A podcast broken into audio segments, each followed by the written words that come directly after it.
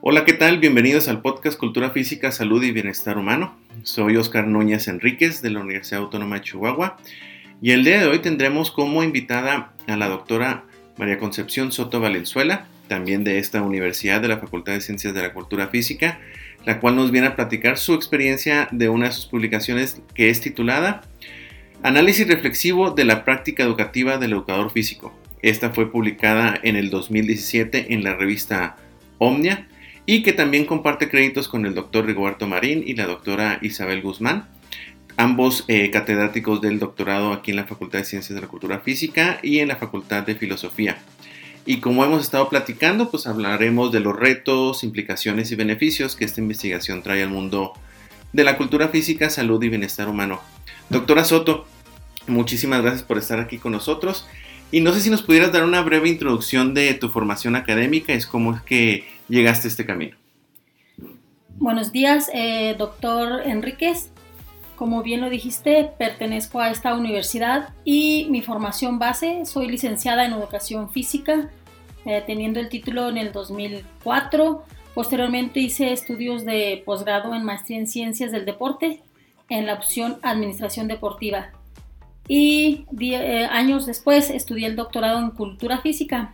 Como es un programa interinstitucional, pues tengo el título otorgado por la Universidad Autónoma de Chihuahua y la Universidad Autónoma de Nuevo León. Muy bien, doctora. Muchísimas gracias por haber aceptado la invitación. Eh, como parte de la publicación se me hizo muy interesante lo que eh, menciona en el artículo y en la introducción hacen una reflexión muy interesante con respecto a los roles del estudiante y del docente, sobre todo el rol del educador físico, por lo que consideraron que las- la creación de aspectos que llevan a ser actores a este, ¿verdad? Eh, tiene un efecto ¿no? en la parte educativa. ¿Qué tan importante crees que el docente deba de crear un pensamiento crítico y reflexivo con respecto a su entorno y a la práctica individual? Claro, con respecto a la publicación que ustedes hacen. Sí, mira, eh, doctor, este artículo eh, lo seleccioné, fue de los primeros que escribí, eh, mayormente autoría mía, es producto de mi tesis doctoral y como la línea que yo investigo es sobre educación física, la problemática que muchas veces eh, tenemos los docentes en nuestra práctica docente es que toda la problemática lo dejamos fuera, a los estudiantes, a las autoridades, que falta material, a las instituciones que, que no cumplen con medidas, etc. Pero nunca eh, somos capaces de reflexionar si el que está un poco mal o, incorrecto en sus acciones es uno como educador físico. Entonces, eh, en este mm, artículo se hace la reflexión de, ese, de esa práctica educativa del educador físico.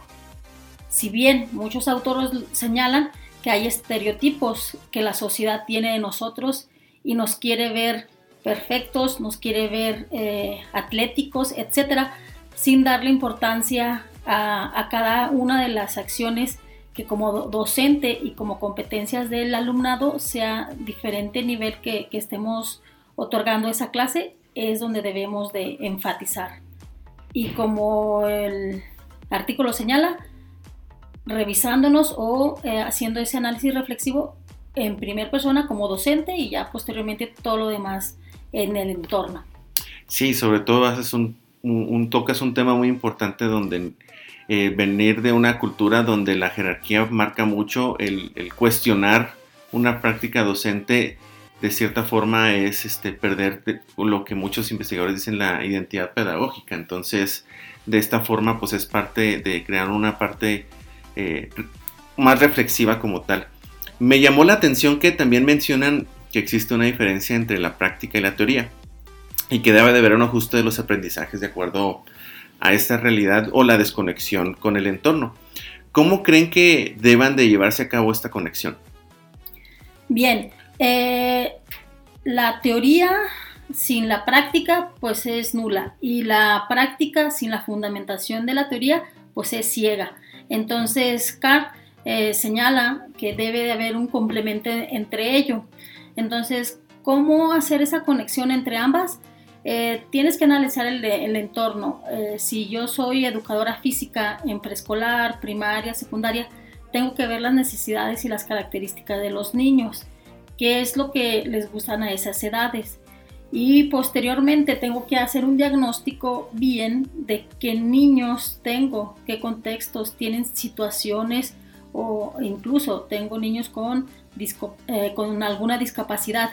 Entonces tengo que relacionar mi teoría fundamentada con la práctica que, tienen que resolver esos problemas de ellos.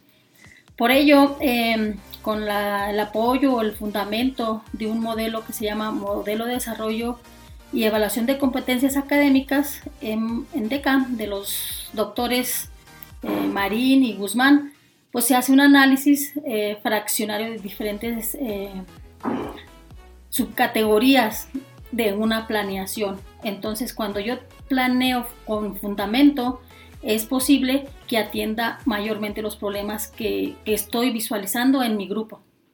Sí, y sobre todo eh, darle un aspecto más enfocado a lo educativo en educación física que normalmente dejamos un poco de lado la atención por, esa, por, por ese aspecto, ¿verdad?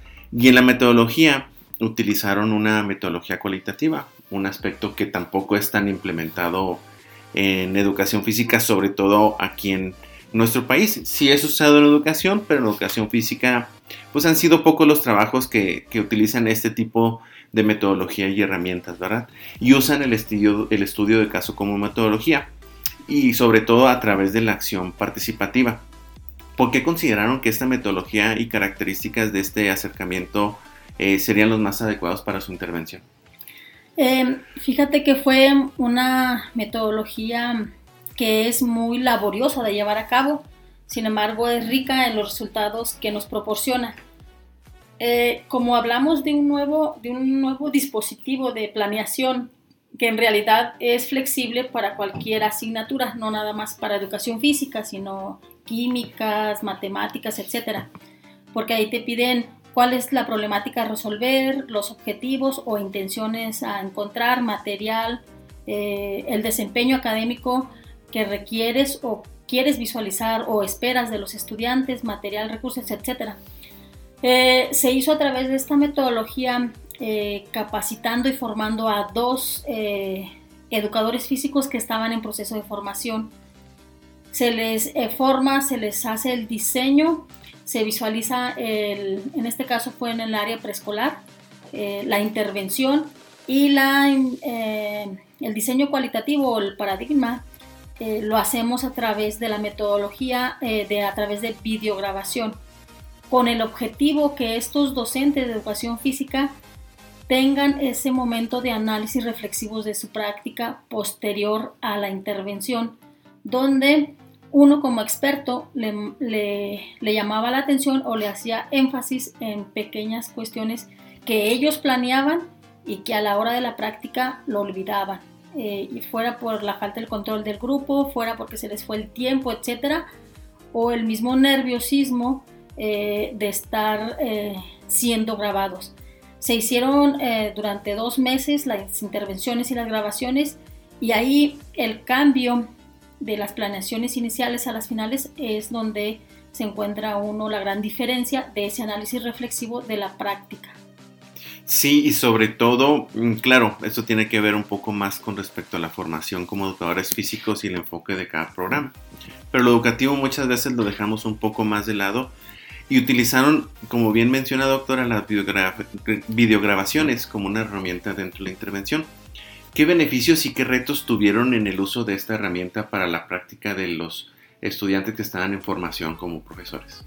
Sí, primeramente, como en toda investigación y eh, la profesional, eh, la, la, acción profesional, se tuvieron que obtener eh, los permisos de autoridades, los permisos de cada uno de los padres y aún así el permiso por el niño que iba a ser videograbado el niño no tenía capacidad de leer eh, una nota de permiso, sin embargo se le decía, ¿qué quieres? ¿Que te tomemos video o no?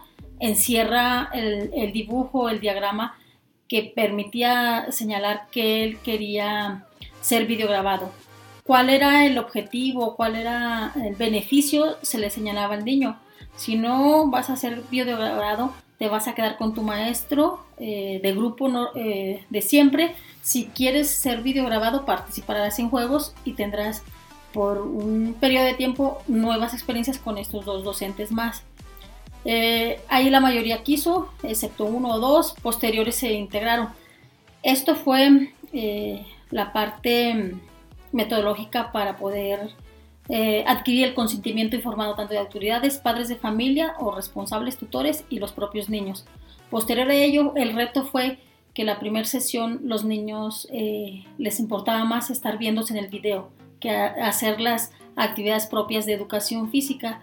Eh, los docentes se sentían un poco nerviosos, intimidados para si estaban correctos en hacer o no hacer bien. Esas primeras videograbaciones por la propia metodología que se marca eh, Strauss y Steak, entonces no las tomamos en cuenta, sino hasta que ya el propio niño y el propio docente se familiarizan siempre a ver el, monitor o el tripié que se está grabando.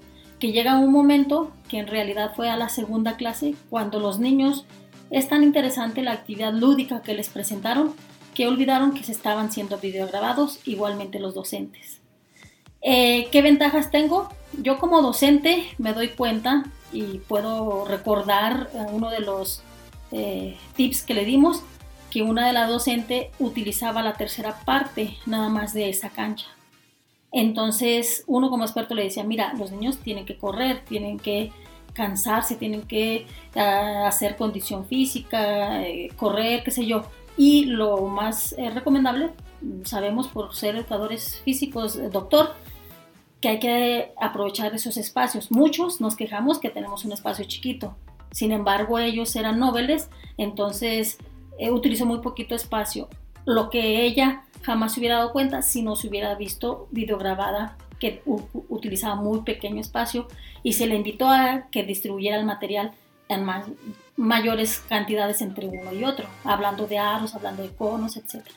Sí, y qué bueno que mencionas, eh, doctora, los, situaciones éticas y, legales que muchas veces como investigadores podemos tener y que necesitamos cubrirnos de cierta forma para darle seguridad al participante y, una tranquilidad mental hasta los papás de, menores de edad que participan en este tipo de, investigaciones, sobre todo cuando se manejan videograbaciones, fotografías que pueden ser manipuladas como tal, ¿verdad? Y tenerlo claro muy bien.